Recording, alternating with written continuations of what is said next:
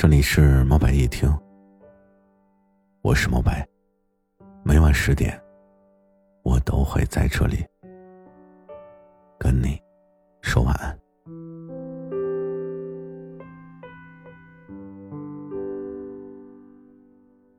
有没有人经常对你说：“活得现实点吧？”可往往我们面对现实的时候，并不快乐。工作中忙得像是飞起的陀螺，休息的时候还要面对各种各样的内卷，就连爱情，也要拿面包去换。活得累，戾气重，爱的麻木，活的现实其实没什么不对。大人的世界玩的就是真实。每每上网呢，都会看到各种各样的新闻：企业不景气导致的大量裁员，同事之间的严重内卷，五千块钱的工资不算高，离婚率严重超过了结婚率，等等。虽说跟自己扯不上太大的关系，但是每每看到，总会引燃情绪的波动。虽然说自己没什么资格去谈论社会发展的方向，但依然会彷徨不安。总是会下意识的想到，自己有一天会不会也要面临这样的场景。以前的我们活得美好单纯，现在回想起来，总觉得小时候很傻。现在的我们压力一大，戾气就重。烦恼就多，想的就杂。太多的人眼里，如今尽是功利，却再无天真。也许人的天性就是功利。我们好像一直都有需求，只是儿时的需求跟长大后的需求不一样罢了。仔细回想起来，好像小时候活得更快乐些。只是这些快乐中啊，多少带点孤陋寡闻。现如今的我们，为了体面的生活，总要活得现实点没有谁跟钱有仇，说不在乎的，不是年少轻狂，就是生活优越。可人一旦活得现实点幸福指数就会蹭蹭蹭的往下滑。那些说走就走的旅程。那些去看看诗和远方，最终都只能停留在想的层面。当然，我相信有的人可能有一天感受到了什么使命的召唤一般，辞去工作，踏上了寻求诗和远方的旅程，认为这就是生命的意义所在。只不过这么做的结果有两种。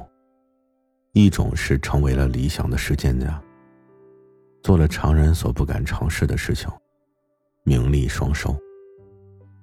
比如环球骑行上千公里，旅途中经历了各种的奇遇。比如说被劫匪洗劫一空，比如说为了省经费在露天的河水中洗澡，比如被狼群追赶，命悬一线。而后，一本《环球游记》经过编写、校对、刊物、删减，最终呈现在大众的视野。人们都看到了此人既收获了金钱，又看遍了诗和远方，却不知在旅途中，和在创作游记的一系列过程中，遇见的哪一个问题不是现实？哪一个过程充满了诗意？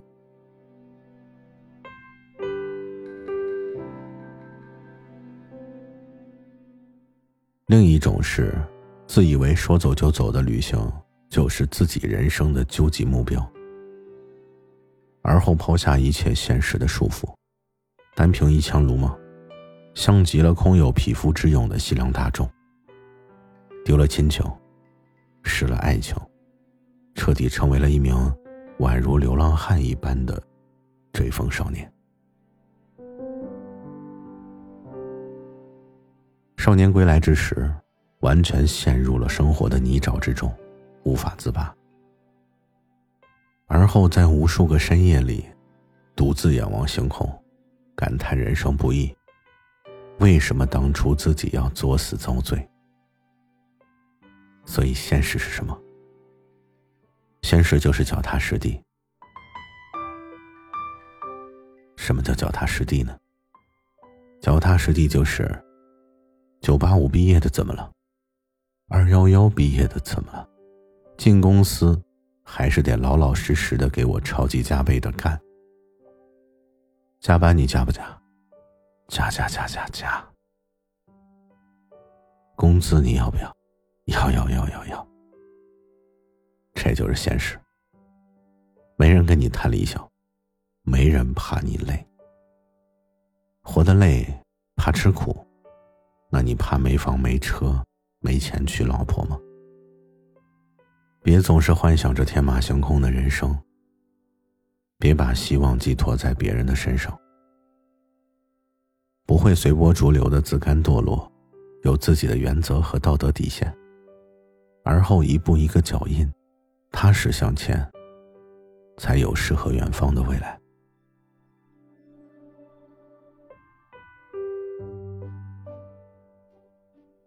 还收到过一个听友的留言，他说他是做服务行业的，一起工作的男同事追求他，两个人家境很像。工作也每天都在一起。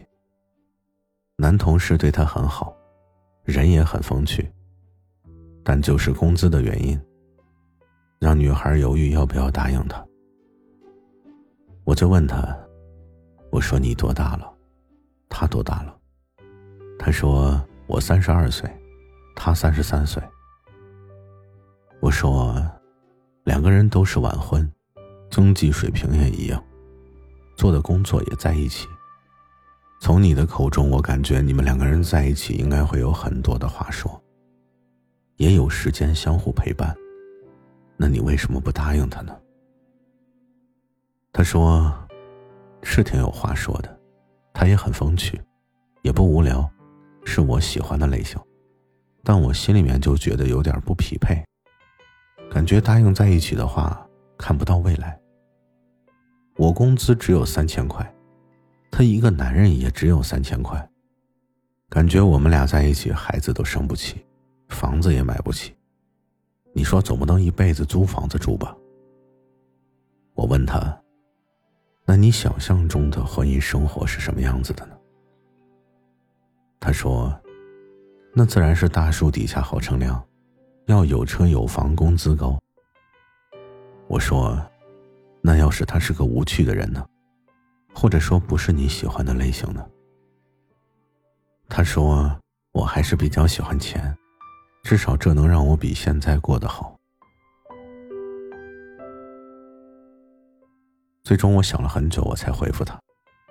我说：“我也喜欢钱。假如让我从爱情和钱里面做选择，我会毫不犹豫的选择钱，犹豫一秒都算我输。”但是有钱，是我自己有钱，而非是对方有钱，因为这会让我在没有爱情的时候，依然可以活得很体面，也不需要看对方的脸色行事。钱是爱情的保障，也是爱情的增味剂。可如果有钱是对方有钱，那么当爱情离你远去的时候，你也就一无所有了。从长远去看，两个相似的人更容易相互理解，一致的三观会让你们更加的默契。就算是争吵，也能够在最快的时间内了解对方的想法。而且相似的人之间呢，产生爱的种子，相处的也会更稳定、更舒服。就算是对方暂时没钱，也只是暂时的。穷是一时的，但舍不舍得对你好，是一辈子的。只要对方不是个扶不起的阿斗，只要你们都愿意为了两个人共同的将来，去脚踏实地的努力，他会对你好，会爱你比爱自己多一点，那就值得托付，值得信赖，值得你去爱。也许活得累就是一种失败，也许戾气重，也是一种失败。爱情的麻木也是一种失败。可是，毕竟我们在现实中总要活得现实点。我今天说的其实够现实了，这一切的遭遇和经历，都是为了让自己活得更好。来到这世间，我们又有谁能够真正的说清楚？自己活着到底是为了什么呢？每一个人都是在完全懵逼的状态，去追逐全人类都在追逐的东西，谁也不知道这是为什么。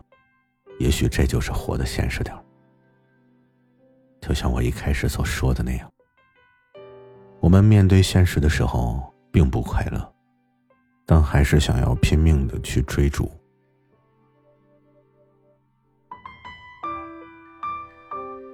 晚安，晚安，是世界的晚。